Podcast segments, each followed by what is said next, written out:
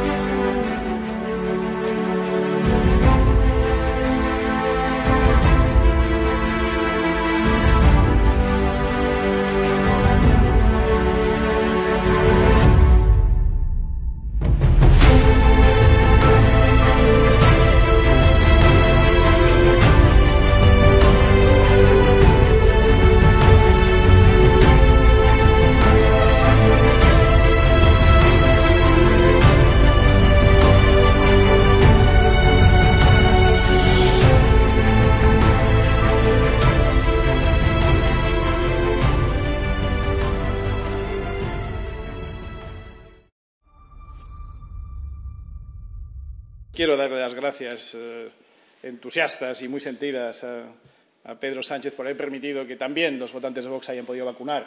Gracias por no haber pedido el carné del PSOE para poder acceder al- a la vacunación. Muchas gracias. Muy buenas noches, espectadores de Estado de Alarma. Tengo ya el placer de estar con mi amigo el eh, Alfonso Rojo, director de Periodista Digital. ¿Cómo estás, Alfonso? Muy bien, Hugo. ¿Qué tal tú? Aquí estamos, viendo con expectación la rendición absoluta de Sánchez Alfonso a los golpistas eh, catalanes, con esa mal llamada mesa del diálogo, que es realmente la mesa de la, de la traición, ¿no? De la infamia. Yo creo que es el comienzo de algo. Es decir, es, es cierto que es un hito muy significativo, un paso que yo no, mi- no me podía imaginar hace, pues hace unos años, hubiera sido inimaginable. Es decir, el presidente del gobierno de España peregrin- peregrinando de rodillas a Barcelona para rendir pleitesía, porque es de lo que se trata, a un gobierno regional, colocándolo en paridad con el gobierno de España, pues a mí me parece como muy fuerte. Y más cuando lo analizas un poco a fondo y es una reunión entre el Partido Socialista, el gobierno PSOE Podemos de España y un solo sector de la sociedad catalana, que es el sector independentista. Eh, inimaginable, pero aquí lo tenemos. Pero no es la única cosa. Mira, yo estaba pensando antes de, cuando Sí. te escuchaba a ti arrancar el programa, estaba pensando y paralelamente se están produciendo cosas atroces en Sí. España. Mira, dentro de unas horas, en Mondragón, con carreras, con niños, con música y con fanfarria, se va a rendir un homenaje popular al mayor asesino conocido de la historia de ETA sin que la sociedad española en su conjunto pestañee, porque yo no he visto, por lo menos hasta ahora, reacciones ciudadanas, preocupación, sin que los medios de comunicación le hayan dado ni la pizca de importancia que tiene algo así, y sobre todo sin que el presidente del gobierno, el ministro del Interior, la fiscal general e incluso los jueces se movilicen. Queda un resquicio ahí probable de, al Tribunal Supremo, pero yo no creo que en última instancia lo vaya a parar el Tribunal Supremo. Y el argumento que han dado hasta ahora es que, bueno, para hacer una manifestación solo hace falta, no hace falta ninguna autorización, basta un comunicado, la, la comunicación Claro. perspectiva y lo tenemos. Y a mí me parece una vergüenza, y te voy a decir porque me parece casi tan vergonzoso como lo de Cataluña, aunque se le dé mucha menos importancia. Mira, en el caso del País Vasco es evidente que esa sociedad está enferma. Es decir, que esos empresarios que financiaron las pistolas por miedo o por simpatía, que esos curas que negaban hasta los últimos sacramentos a los guardias civiles o policías moribundos tras un atentado y sobre todo los funerales, que esos maestros que se dedicaban y se dedican a expander el odio tendrían que estar acongojados, apesadumbrados, porque han sido parte de, la barbarie. Y sin embargo, están tan contentos y ahí van con amas de casa, todas estas gordas, las feas, van todos, ala, a festejar al terrorista. Y eso es preocupante. Y, y, es muy preocupante que la sociedad española no se conmueva, no se indigne, no se levante, no proteste Pero, por eso. Y yendo lo de Cataluña, sí. oye, se reúne el presidente del gobierno con un sector de la sociedad catalana porque, lo, porque necesita seguir en la Moncloa y ni los medios de comunicación ni nadie es capaz de parar este, esta, este espanto. A mí, a mí me llama la atención los niveles a los que ha llegado España. Me, me... Fíjate, sí, sí, fíjate, fíjate, fíjate, Alfonso, que precisamente lo que tú comentabas es muy importante. Es decir, ayer en Twitter, sabes que Twitter al final es una red social ¿no? que mide un poco el impacto que puede tener una noticia eh, en la sociedad española, ¿no? Al menos es un tanto representativo. Y ni se formó ni un solo trending topic, ni se formó mmm, nada de revuelo, na nada, nada de, bueno, pues de impacto eh, esa reunión bilateral, porque es, no es una mesa de diálogo, es una reunión bilateral como si, como si fueran dos estados independientes. Sánchez ya trata de independiente a Cataluña, al menos en las formas, en el contenido, bueno, pues suponemos que también en, lo que trataron en esa reunión, estoy seguro que los problemas reales de los catalanes no lo abordaron, abordaron cómo dinamitar la unidad de España en contra, por tanto, de la propia eh, Constitución. Pero fíjate que yo creo que si se prohibiese esa, esa manifestación eh, o ese homenaje al sanguinario, al terrorista, al vomitivo Henry Parot, si se prohibiese, es cuando tendría más repercusión. Y cuando la gente saldría a protestar, fíjate que lo que te digo, Alfonso, saldría a protestar la gente por la, por la prohibición de ese, de ese homenaje. O sea, Pero eso es la única. estoy de acuerdo es, es, es eso, ¿eh? Pero fíjate, fíjate cómo, a qué situación hemos llegado. Ahí Pero- sí que se formaría revuelo. Si se prohibiese. Pero Hugo, tú tienes 21 años y yo estoy ya camino del Valle de Josafat, que es donde se reúnen todos los, los cuerpos y, eh, para el juicio final. Yo estoy ya camino del Valle de Josafat. O sea, que hay una gran distancia en edad, décadas, entre tú y yo, y de experiencia. Y, yo- bueno, tú es lo que has visto, pero yo no me lo podía imaginar. Claro. Es decir, hemos, tenemos una sociedad, la española, a lo mejor no solo es la española, eh, a lo mejor es la europea, la occidental, Sí. eh, que ha perdido el pulso, que ha perdido el nervio, que ha perdido la moral, que ha perdido los valores. Y, y es así, es decir, es así. El, em, no sé si es el sistema educativo, no sé si es em, la opulencia que acompaña a la sociedad de consumo en la que estamos, Mm.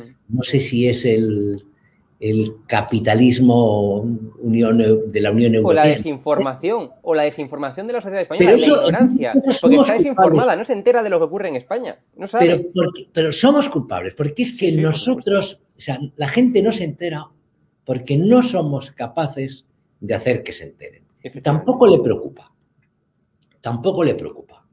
Decir, a la gente al final, pues no le preocupa, le preocupan otras cosas. Pero en el caso concreto del momento político que vive España, es especialmente dramático porque al final se ha concretado lo que temíamos, que uno de los partidos que supuestamente eran pilares de la democracia española, de la sociedad española, de la nación española, Sí.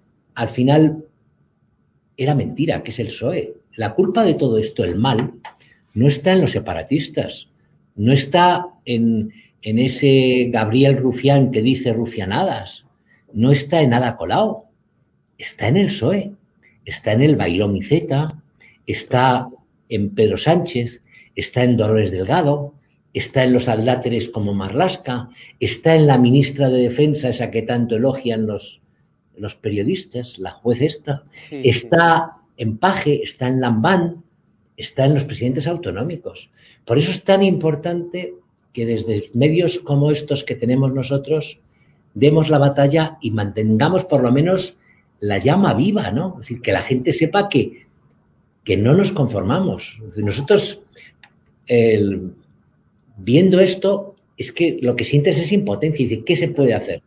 Pues en principio nada, si contarse a la sociedad española y esperar que alguna vez esos mamarrachos, porque no se les puede tildar de otra manera, que siguen votando a gente que les escupe, que les mea desde encima y, en lugar de decir que llueve, diga, oiga, está usted haciendo pis encima. Porque es que es así, es decir, tú imagínate la situación en la que tendrían que estar los votantes socialistas de Aragón, de Extremadura, de Castilla eh, Castilla-La Mancha, antigua Castilla-La Nueva, de Castilla y León, antigua Castilla la Vieja. Pues claro, dice, oiga, pero usted no ve lo que hace el PSOE en su nombre, lo que hace esta gente en su nombre para su interés. Pues yo no lo sé. Yo, yo. Mm, Fíjate. Y, después, respecto a los medios de comunicación, em, hemos perdido un poco el, la función que teníamos de contrapeso del poder, de control del poder. Somos mucho más entretenimiento, mucho más diversión, estamos mucho más en el crucigrama y el chiste que en la información de verdad. Yo no creo que la gente ya busque información. Fíjate, esto, esto, no, esto no, sé con quién periodista lo, lo hablaba, creo que este incluso era contigo.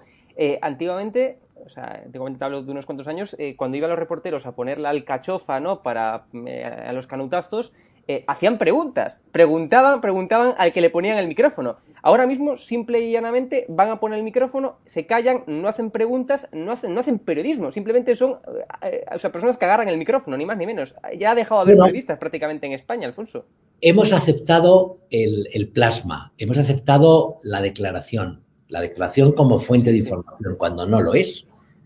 Es, decir, es bien sencillo, es decir, el periodismo o una parte importante del periodismo es contar lo que alguien no quiere que se sepa. Claro. Cuando la gente te dice, qué buena pregunta la suya, normalmente es que la has cagado. Pero el tío se pone tan contento, no sé si lo has visto cuando están en estas ruedas de prensa, yo no veo, pero qué muy buena pregunta la suya. Yo, si me dijesen eso a la segunda, me metería debajo del sillón y dirían, por favor, perdóneme, pero ¿cómo que muy buena pregunta la suya? Y el tío tan contento.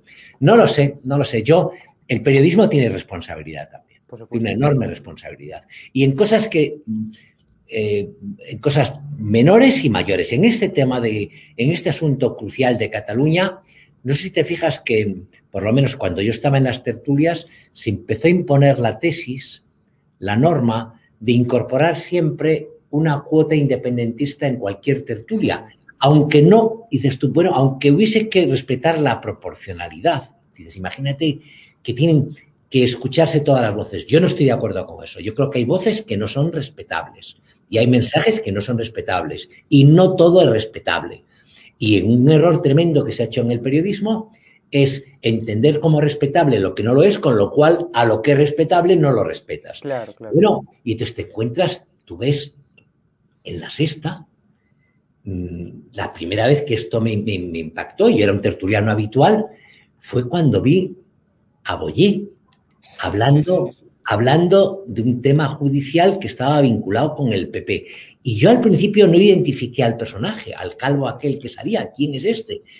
Y un tipo que estuvo en la cárcel, cumplió solo unos 10 años de los que le condenaron por colaboración con banda armada en el secuestro de Revilla, y un tipo que había cobrado en el secuestro, que después se declaró insolvente, que ahora es el abogado de Puigdemont, te lo encontrabas en tertulias y en programas de radio pontificando sobre derechos humanos o sobre lo que era justo y lo que no era justo.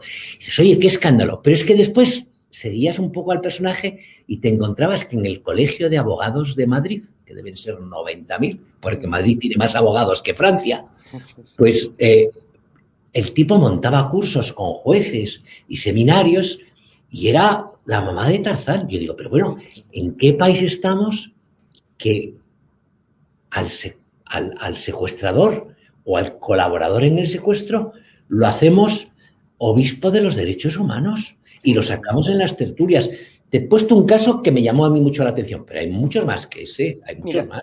Otro caso, otro caso que llama la atención y que prácticamente no tiene cobertura en ningún medio de comunicación, a excepción de periodista digital, prácticamente, es la última broma, por llamarlo, denominarlo de alguna forma, de Tezanos. Es decir, a pesar de la derrota en Afganistán, a pesar, bueno, pues de las cortinas de humo múltiples eh, para tapar el tema de la luz, a pesar del propio tema de la luz, a pesar de la, eh, bueno, pues vergonzosa subida del SMI de 15 euros, que lo que va a repercutir es un aumento importantísimo para los empresarios para sufragar los gastos que derivan de ese aumento del SMI. A pesar de todas las vergüenzas del gobierno, Alfonso, el CIS de Tezanos lleva al PSOE hasta el 30%.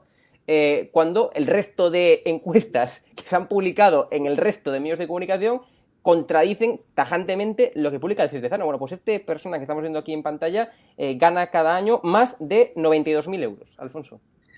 Bueno, hay un, te confieso que al final siempre te queda un- una pequeña duda, dice. Sí, sí. ¿Y, si- y si este mangante tiene razón? Si al final hay tanto tonto, porque en España hay mucho tonto.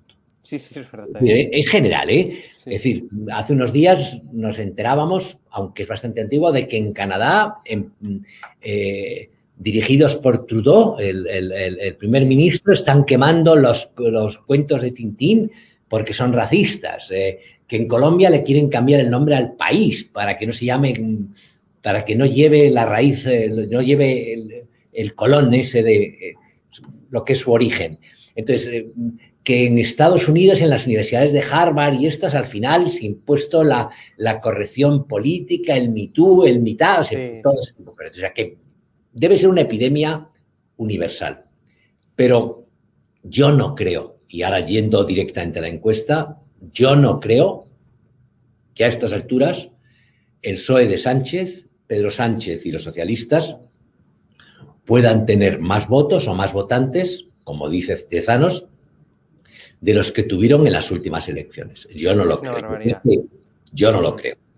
Bueno, Yo y para, creo sí. Que el desgaste es enorme. Perdóname, dime. Y para finalizar, Alfonso, ya el Pollo Carvajal eh, admite que ya está listo para cantar ante el juez en, en- en Estados Unidos, entendemos, y desata el pánico ya entre Podemos. Si antes, si hace unos días ya estaban con insomnio, ahora mismo ya directamente no duermen. Alfonso, no duermen, pero en absoluto, ni la siesta.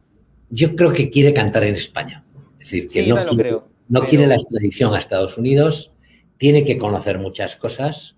Eh, tú sabes que el pollo coincide en el cargo de jefe de la inteligencia eh, chavista en una época Sí. en que tenía mucho dinero Venezuela, en que el petróleo estaba muy caro, el barril de petróleo, Sí. en que estaban empezando a exportar eh, su modelo a otros países, en que financiaban fenómenos como el de Podemos, no aquí, en muchos más sitios, y probablemente sepa muchas cosas.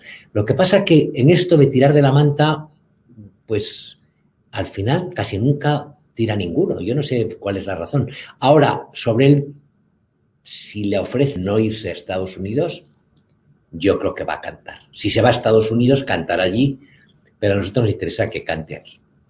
Alfonso Rojo, eh, director de Digital, un placer enorme como siempre y un fuerte abrazo. Nos vemos. Chao. Chao.